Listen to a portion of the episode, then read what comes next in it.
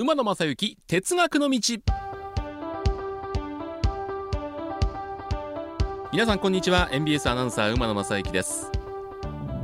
節目の30回を迎えました。馬野正幸哲学の道。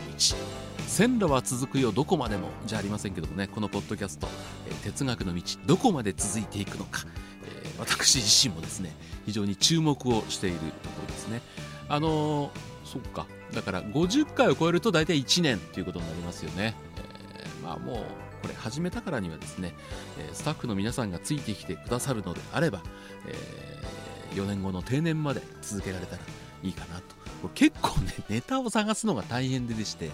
えーでもねこういうのって必死に考えて出てきたネタってつまらないんですよ。あのふっと思った時に出てきたネタ。だそれをメモするようにしてるんですね。でいろんなこう番組に携わる人のやり方ってアナウンサーによっても違うと思うんですけども僕はもう喋ることを箇条書きですね。ガチガチに決めると面白くないんでこれとこれとこれだけは喋ろうと思ってて大体決めてたことの半分喋れればいいかなというこの15分になってるんですけどもまあ安易に喋りきれなかったから次の回に引き続きってことはやめて毎回違うネタでいければいいかなというふうに思ってます。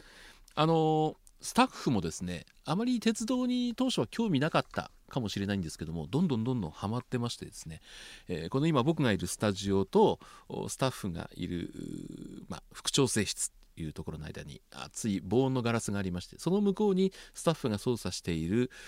機械があるその上にですね、えーこれはね B トレインショーティーを買ってきて、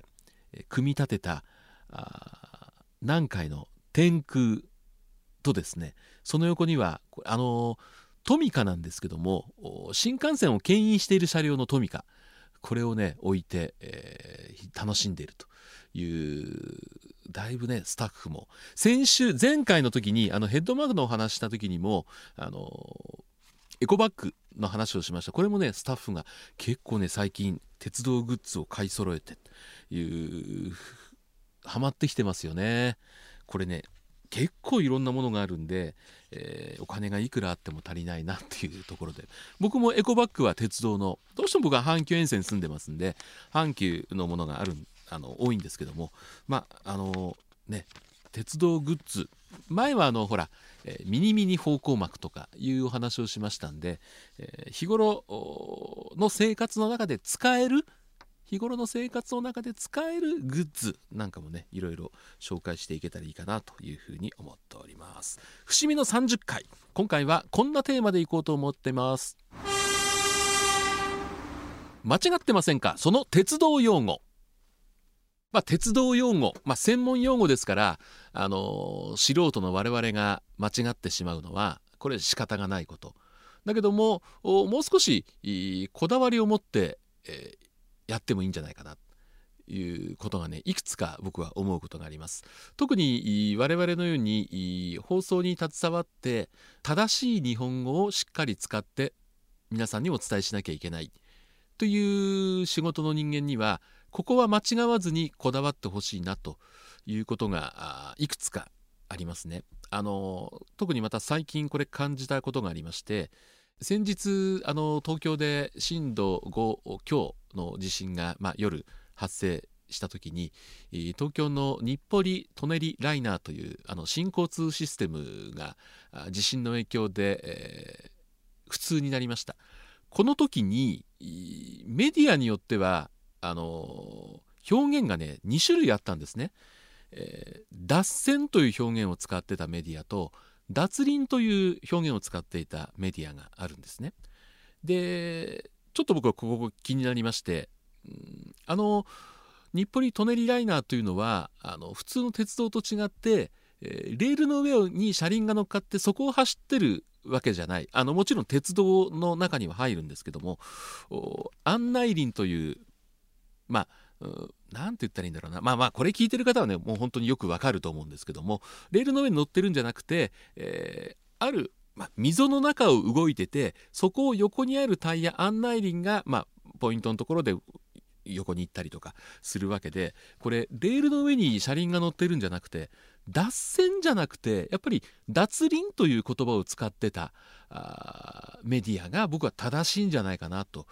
いうふうに思って見てました。幸いなことに我々が属している JNN 系列、え、TBS のニュースは脱輪という言葉を使ってましたんで、えー、ほっとしましたけどこれ脱線って言ってたらちょっとちょっと TBS に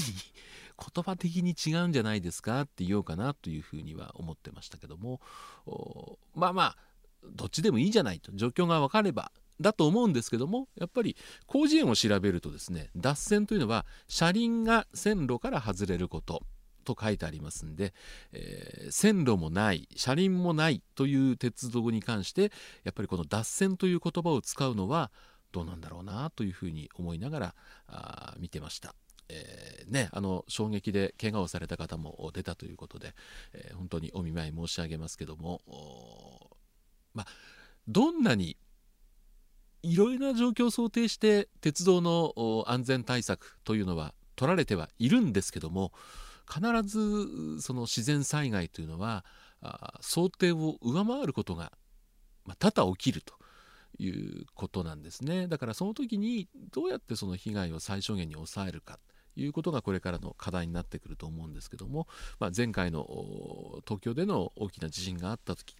えー、脱線と脱輪の違いこの辺はもうちょっとこだわった方がいいんじゃないかなというふうには思った次第ですね。あとよく、まあ、ニュースに接しますとですねまあ、例えば踏切で、えー、接触事故などがあった時に、えー、どこどことどこどこ駅の間で接触事故があり、えー、電車はね、急ブレーキを運転手は急ブレーキをかけたんですが電車はあ車に衝突してとかいうニュースがまあ時々あってはいけないんですけど時々そういうニュースがあります。でその時の映像を見て僕が一番気になるのは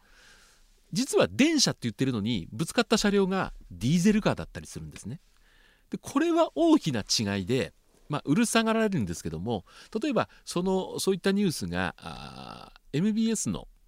エリア内近畿2府4県と徳島で起きた場合に間違ってた場合はですね私はすぐ報道局に連絡を入れてあれは電車じゃない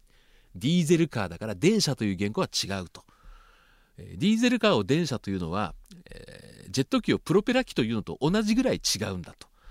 いうことで。まあでもこれやっぱりね言ってみるもんで、えー、浸透してきましたよね。で電車とじゃあディーゼルカーの違いはどうなんだ？っていうことも聞かれたりしますけども、まあ、電車はあ電気で走る。大まかに言うと、えー、ディーゼルカーっていうのはディーゼルエンジンを軽油を入れてディーゼルエンジンで走ると。いうそうそう今軽油ってちゃんと言ったんですけどもこの前ですね、えー、MRO の谷川アナウンサーの番組の谷川旅行者に出た時僕ディーゼルカーはガソリンで走るあのガソリンで走るディーゼルカーもあるみたいなんですけど基本的に軽油ですよね。えー、大変失礼しました。ディーゼルは軽油車のねディーゼル車もそうですもんね。ガソリンスタンドで、えー、軽油ですもんね。ガソリン入れたらえらいことになりますんでちょっとその辺この前 MRO さんの番組で私間違った発言をしましたんで、えー、ここで 訂正をさせていただきます。このぶつかった車両が電車じゃなかったらどう言ったらいいんですか？まあ列車っていうのが一番じゃないですか？と言いました。これの10年ぐらい前なんですけども当時私のアナウンサー出身じゃないんですけども私の上司がですね列車だったらいいけどもこれ1両編成の場合列車と言うんかって言われてああ難しいな。列車っていうのは一つ車両が列をなしてるから列車っていうんであって1両編成をじゃあ列車というのかって言われてうー難しいですね。って悩みに悩みでそういう時はもうディーゼルカーがとかね言えばいいんじゃないですかっていうことを言いました。難しいですよね。簡単に言うと電車っていうのはパンタグラフがついてるって言ったらいいのかなと思ったら大阪市営地下鉄みたいにパンタグラフなくてレールの横に電気を取る、えー、サードレールという第三機場から電気を取ってるものもありますんでパンタグラフがなかったら電車じゃない。とは言い切れない。まあ、まあ乗ってる人にとってはあ電車だろうがディーゼルカーだろうがあまり影響はないんですけども。我々にとってはもう大きな問題でいいですね。あのディーゼルカーのブロロロロロロロロと徐々にスピード上げる時の音とかね昔はあのまああの軽油入れて走ってますんで、えー、黒い煙を吐いたりっていうのがね煙突からちっちゃい煙突蒸気機関車のほどじゃないですけどもちっちゃい煙突から黒い煙を吐いてでしたけども今もディーゼルカーも非常にスマートになりましたんで本当に見てる人はあこれがディーゼルカーかどうかっていうのはわからないという形になりましたけどね、えー、ただ伝える我々にとっては電車とディーゼルカーあるいはだから電気機関車も電車じゃないんですよね。電気機関車は電気機関車なんですよね。機関車。うん、これは僕のこだわりかもしれないけど。でも似たような形で JR 貨物が持ってる貨物を積んでるんですけど電車もあるんですよ。あの運転台が前後についていて、えー、真ん中客席をかつにコンテナを載せるようなスペースにしてる貨物電車もあったりして、えー、本当に僕らみたいに大好きでこだわりを持ってる人以外はあどうでもいい話なんですがさらにこれ続けるとですねこれはあの弊社じゃないんですけども他社のニュースを聞いていて、えー、まあ、前方に障害物があってそれを避けようと運転手さんがブレーキをかけたんですが効かずにその障害物にぶつかってしまったというニュースがあった時にですね、えー、原稿はおおむねこんな感じでした、えー、前方何百メートル手前で障害物に気づいた運転手がブレーキを踏みましたが間に合いませんでしたという原稿。ブレーキを踏むのは自動車なんです。これはうん警察が発表した資料がそうなってたのかあ分かりやすくするためにその資料を受け取った記者の人が書き直したのかわからないんですけども普通の鉄道はブレーキは踏まない。ブレーキはレバーワンハンドルでもツーハンドルでもそうですけども運転台にあるレバーを倒したりレバーを横にしたりしてブレーキをかけるんであって、えー、まあニュースのアナウンサーもそこまではわからないんで書いてある通りブレーキを踏んだが間に合わなかった。ブレーキ踏む電車を見せてくださいって僕はねあの ニュースの前で突っ込みました。でもやっぱりそう興味ない人が書くとそういうことになりますよね。ブレーキ踏もうがかけようがどうでもいいとにかく止まってくれなればいいわけで。でもやっぱりそこにはねこだわりがなきゃいけないんじゃないかなというふうには思ってます。あの言い続けることって大事で最初はあのその報道関係の部署の人にもうるさがられたと思うんです。でもそれが浸透してくるとまあ、これがいいか悪いか分かんないです。また馬野さんチェック入れられるからしっかり調べとこうって気持ちになると正しい表現ができると思うんでそういう意味ではあ NBS の報道関連のものうん、えー、いい方向に私は向けているかなというふうに思ってますけどもね。でもこう駅名でも間違ってしまったりね、えー、近鉄に橿原神宮前駅っていうのがあるんですよ。でもそれを橿原神宮前じゃなくて橿原神宮というえスーパー表記をしてしまったりとか、まあ、ちっちゃいミスとか思い込みとかからもねいろんなあ、まあ、間違ったことっていうのは人間がやってますんで100%間違いをなくすことはできないんですけども私も鉄道好きの一人としてですね、えー、少なくともこの MBS が発する電波からは鉄道用語に関する間違いはなくしていきたいなというふうに思います。あと一つ私があのこれはやめようよって言って MBS 関連でなくしたものほぼ使わなくなったものがあります。えよくあの珍しい列車あの記念で蒸気機関車が走りましたっていう時に、えー、沿線には多くの鉄道マニアが詰めかけ、えー、シャッターを切っていましたっていう原稿。マニアってなんかこうマイナスなイメージが僕にはあって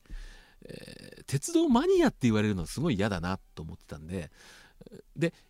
これもうね25年ぐらい前に報道局に提案をしたんですがまだあの頃ってなんかマニアって暗いとかうん。ちょっとこう異質な目で見られてたですね。今ほど鉄道ファンがこう認知されてなかった時代で。いやマニアっていうからイメージが悪いんですよと。少なくともうちでは鉄道マニアじゃなくて鉄道ファンって言いましょうっていう提案をして何度も何度も何度も言うようになって今だから MBS のニュースとか MBS の番組で鉄道マニアという言葉はね全く使われてほぼほぼ使われてないんじゃないかなというふうに思っております、えー、とにかく MBS の発する電波からは鉄道に関する用語は間違ったことがないようにこれからもですねうるさがられながらもアドバイスをしていけたらいいかなというふうに思っております。節目の30回こんなところでお時間となりました。では皆さんこの後もご安全にお過ごしください。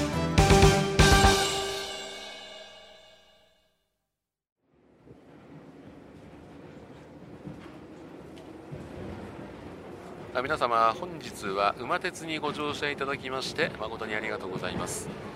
次は終点茶屋町茶屋町でございます。どなた様もお忘れ物なきようにご準備お願いいたします。馬鉄またのご乗車お待ちしております。